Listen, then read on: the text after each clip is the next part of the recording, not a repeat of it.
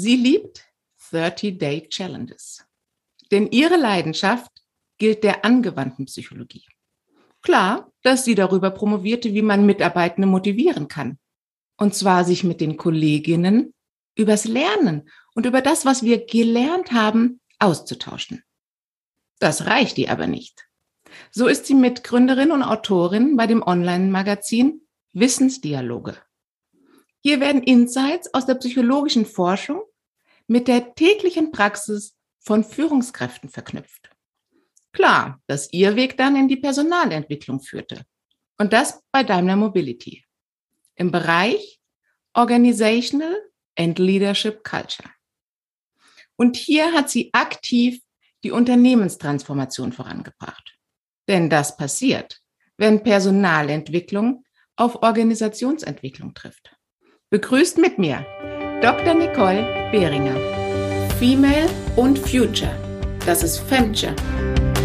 Der Podcast für uns Frauen, die wir kompetent und weiblich in die Zukunft führen. Anders, überraschend, gut. Ja, hallo Nadine. Ich freue mich total, heute dabei zu sein und ähm, bin deiner Einladung total gerne gefolgt. Hallo. Liebe Nicole, du bezeichnest dich selbst als Lernarchitektin. Was können wir uns denn darunter vorstellen? Also so wie ein Architekt Bauwerke entwirft, entwerfe ich Lernformate. Und zwar Lernformate, die, die Spaß machen, die begeistern, die die Freude am Lernen fördern. Und idealerweise bleibt dann natürlich auch noch was hängen am Ende, also ähm, dass ein Transfer dann auch stattfinden kann. Und dieser, dieser Architekturbegriff, der kommt aus dem Nudging. Nudging bedeutet schubsen. Das ähm, ist ein Begriff aus der Verhaltensökonomie, basiert aber auf vielen psychologischen Prinzipien. Und meine Leidenschaft ist es, dieses Nudging auf Lernen anzuwenden. Also die Frage, wie kann ich die Menschen stupsen, so ganz leicht anschubsen, dass sie leichter ins Lernen kommen. Beim Nudging arbeite ich nämlich nicht mit Verboten, nicht mit Regeln und Vorschriften und auch nicht mit Belohnung. Also nicht im Sinne von, wenn du dies und jenes gelernt hast, dann bekommst du äh, die Karotte oder das Süßi oder etwas in der Richtung. Das heißt, beim Nudging gucken wir, wie können wir die Situation so gestalten, dass wir aus uns raus mit einer intrinsischen Motivation ins Lernen kommen. Das finde ich total spannend, mir das anzugucken, wie ich ein Lernformat eben entwerfen kann, dass wir da leichter reinfinden. Das ist auch die große Herausforderung in Organisationen, Menschen wirklich ins Lernen zu begleiten. Und gibt es da so zwei, drei Sachen, wo du sagst, genau das macht eine gute Lernatmosphäre aus?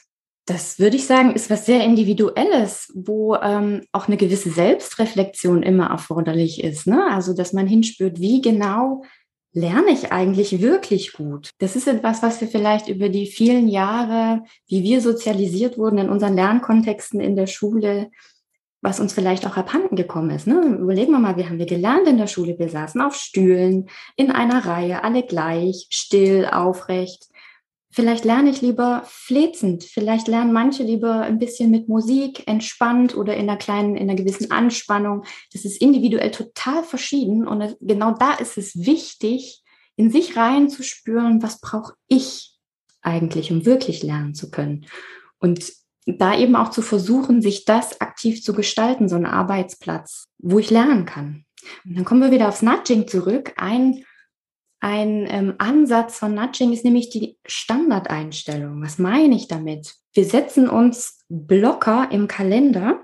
Das ist ein ganz witziger und ganz einfacher Trick. Stellt euch vor, ihr setzt euch jeden Donnerstag von neun bis zehn einen Blocker im Kalender meine Lernzeit, meine Ich-Zeit, meine Entwicklung, wie auch immer ihr das nennen wollt, nennt es lustvoll.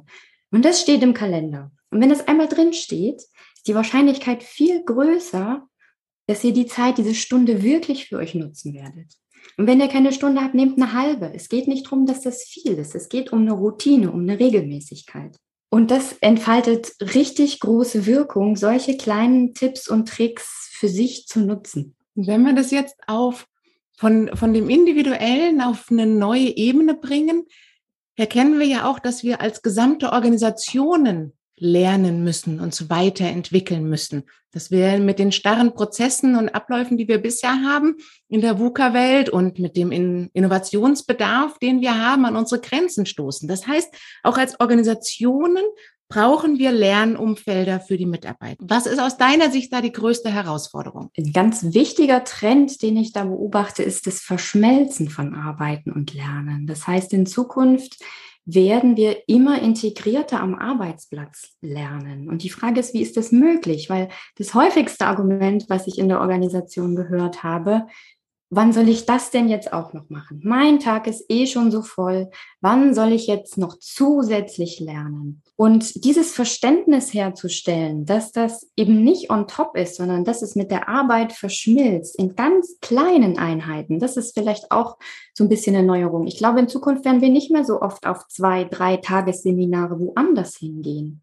Wir werden uns kleinere Einheiten, Videos von vielleicht nur 20 Minuten anhören, anschauen und dann das dort Gehörte, ähm, Gesehene direkt umsetzen bei der Arbeit. Da komme ich wieder auf diese Reflexion, die ich vorhin schon genannt habe, wie wichtig das dann für sich selbst ist, auch ein Gefühl dafür zu haben, wie lerne ich gut? Ist es bei mir vielleicht eher ein Audioformat, ein Podcast oder brauche ich Video? Bin ich ein visueller Typ?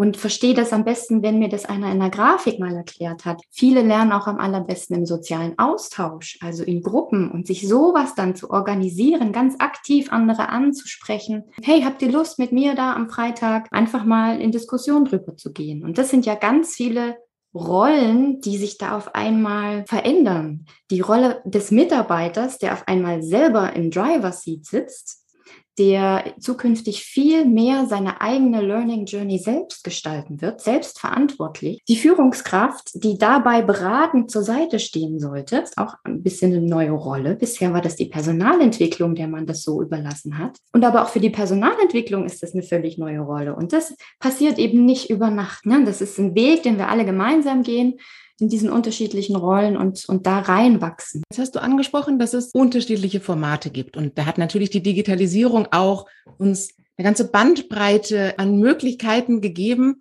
daraus Informationen, Learning Nuggets rauszuholen. Ich denke aber eine große Entwicklung, und du hast es angesprochen, ist dieses soziale Lernen.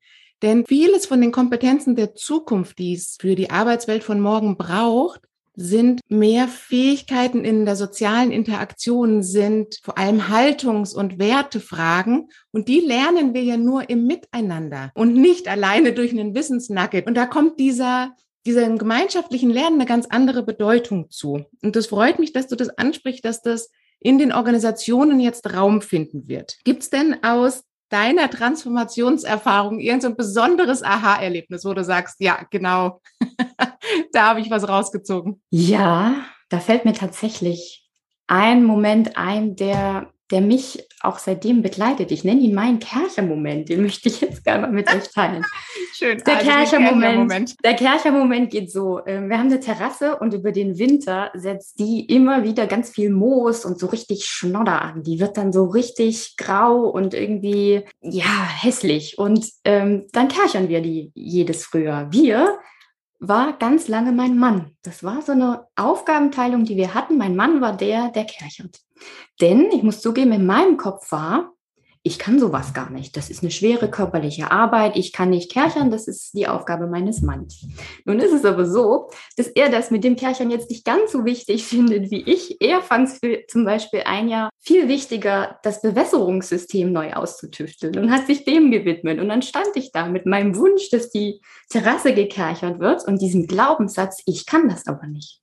Mhm. Und dann ist es tatsächlich passiert nach all den Jahren, dass ich mir diesen Kercher geschnappt habe wirklich auf YouTube nachgeschaut habe, wie ich dieses Ding in Gang kriege, was ich da beachten muss. Ich hatte einfach in meinem ganzen Leben noch nie gekerchert.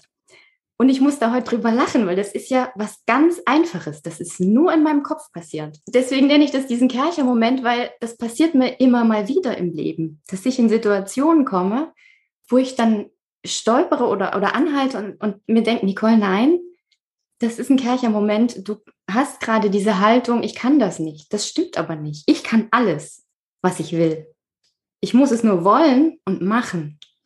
Und das ist so eine schöne Haltung, mit der durchs Leben zu gehen, macht so frei hm. und, und so offen für neue Lernerfahrungen. Ich wünsche euch allen da draußen ganz viele Kercher-Momente.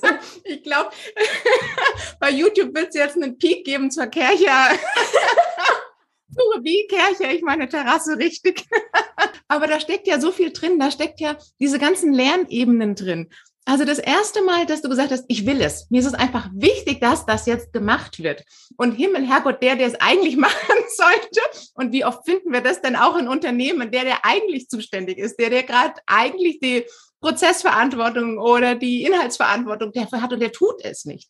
Aber es ist wichtig, dass mein Projekt vorwärts kommt, sprich meine Terrasse sauber ist, weil ich will da mich jetzt hinsetzen, die Sonne scheint. ich habe schon die Blümchen gekauft. Genau. genau. Also, du willst es aber, das, wie es eigentlich oder bisher immer gelaufen ist, funktioniert nicht. Und dann kommt es aus dir heraus und sagt, okay, ich eigne mir jetzt das Wissen an. Und das gibt es eben jetzt als Möglichkeit. Ich muss nicht mehr ein Studium absolvieren, um mhm. kleine Learning Nuggets zu bekommen, sondern mhm. das Wissen ist da draußen. Da gibt es ganz viele tolle Online-Anbieter, wo man kleine Wissensnuggets zu einem Thema, das man gerade bearbeiten möchte, wo man selber sich weiterentwickeln möchte. Und das kann inhaltlich fachlich sein, das kann aber auch genauso persönlich mhm. sein. So, die gibt's da draußen. Und die kann man jederzeit buchen, dann, wann ich's will und wann ich's brauche. Und dann eben diese tolle Erkenntnis, das ist das, was du ja auch mit der Selbstreflexion so angesprochen hast, zu sagen, hey, spinne ich eigentlich? Wer hat denn gesagt, dass ich nicht kärchern kann? Aber liebe Welt, Nicole zeigt euch jetzt, ich kann kärchern. Und da gibt's ganz viel draußen. Und ähm, gerade wir Frauen neigen da ja so ein bisschen dazu, uns selber Restriktionen von dem, was wir können und nicht können, aufzuerlegen. Und ähm, genau, Nicole, unsere Kercher-Momente werden mehr. Und auch im unternehmerischen Umfeld nehmen wir uns genau diese Momente. Das finde ich total klasse. Das Spannende ist ja, dass Kinder da ganz anders rangehen.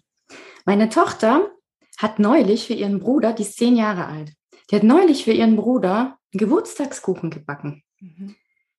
Natürlich kann sie die Basics im Backen, wie wiege ich Mehl ab und sowas, ne?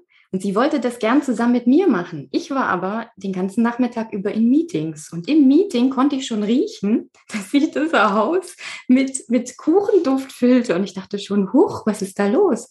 Dann hatte sie sich ganz alleine ein Rezept gesucht, mhm. ein YouTube-Tutorial angeschaut, wie sie diesen Kuchen backt und hat das ganz alleine gemacht. Und ich war so beeindruckt. Mhm. Zeigt mir aber, dass ähm, die Kinder, die auch mit, mit YouTube und diesen Möglichkeiten, die ähm, die digitalen Medien uns bieten, die wachsen damit auf und gehen da auch ganz anders damit um. Das war für sie keine Frage, dass sie das auch alleine schaffen kann. Gibt ja YouTube.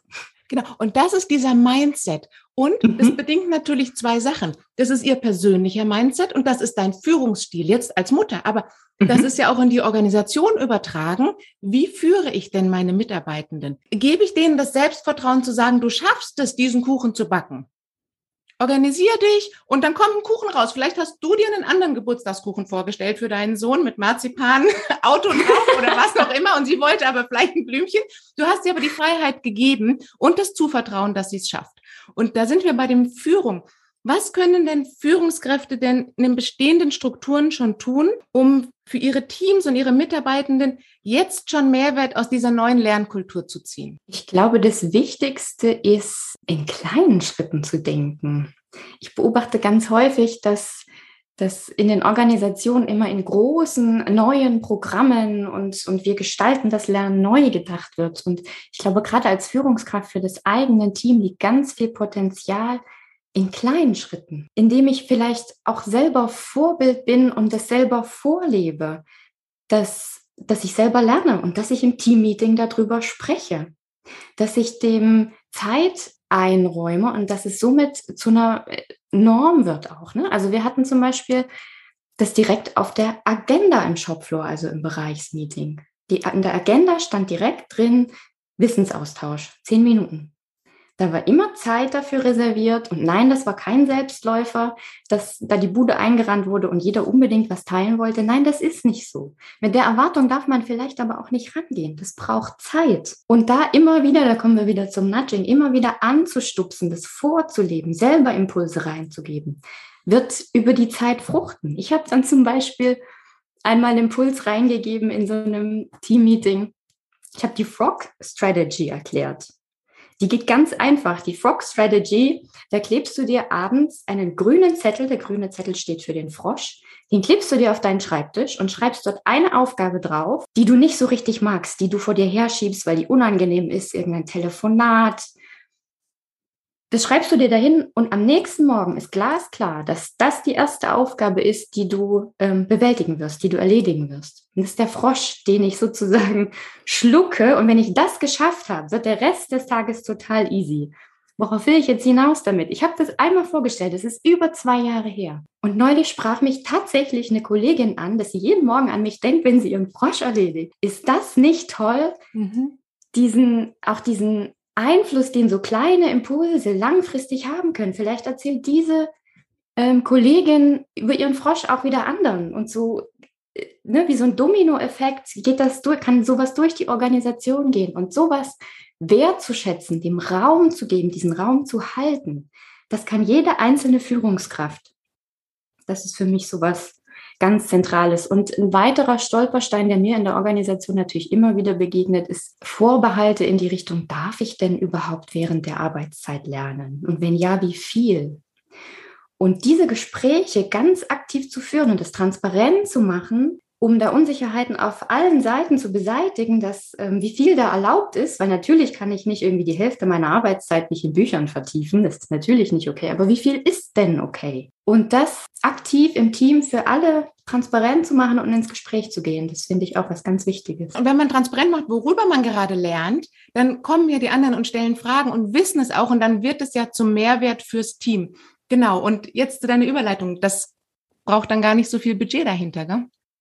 Genau, das ist so das Nächste, ne? dass ähm, in vielen Organisationen, vielleicht gerade auch mit der Pandemie, gar nicht so viel Weiterbildungsbudget da ist und in den Köpfen aber auch ganz häufig noch so verankert ist, Weiterbildung erfordert immer Budget. Nein, das ist nicht so. Sich auch von diesem Glaubenssatz, von dieser Haltung zu verabschieden, finde ich auch total wichtig. Das muss nicht immer ähm, viel kosten oder groß sein oder in Hotels drei Tage stattfinden. Es gibt wahnsinnig tolle Möglichkeiten, zum Beispiel Working Out Loud. Nadine, du hast die Erfahrung auch gemacht, über zwölf Wochen in, in kleinen Zirkeln mit, mit fünf anderen Menschen auf die eigene Lernreise gehen, ein eigenes Lernziel verfolgen, sich darüber auszutauschen, ist so toll und beflügelt die eigene Lernreise und kostet nichts. Da, aber auch da gilt es wieder zu verhandeln. Darf ich diese Stunde, die ich pro Woche investiere, ist das Arbeitszeit?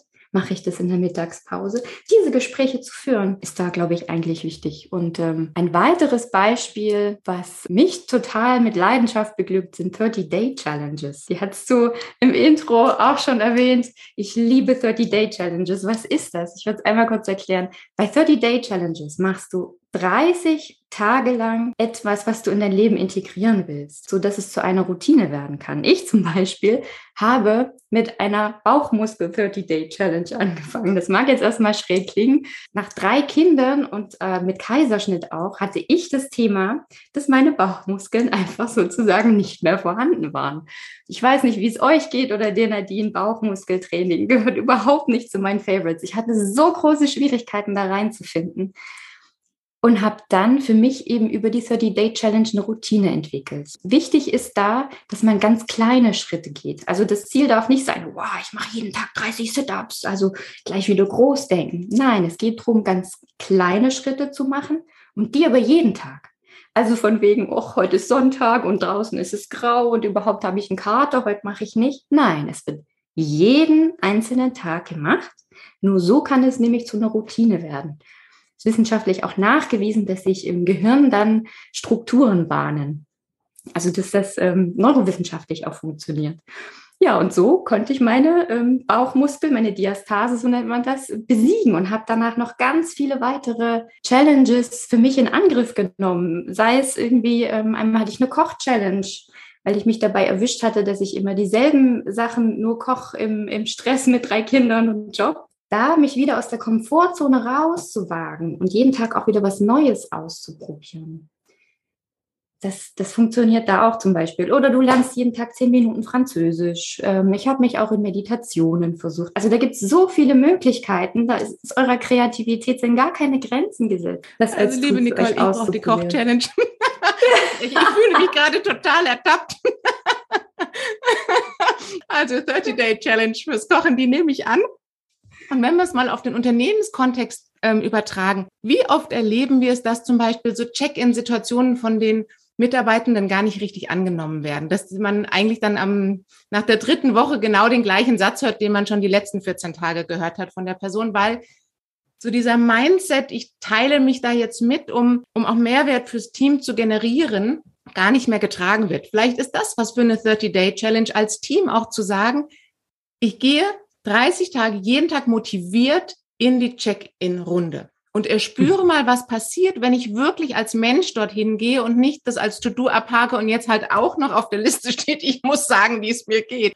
Vielleicht Schöne verändert Idee. sich dann was in unseren Strukturen, in unseren Gehirnstrukturen. Liebe Nicole, du hast es angesprochen, du bist Mutter von drei Kindern, du hast wissenschaftlich geforscht, zu dem Thema, veröffentlichst Artikel dazu und du hast in diesen großen Organisationen gearbeitet und Veränderungen bewirkt. Erlebst du da besondere weibliche Kompetenzen?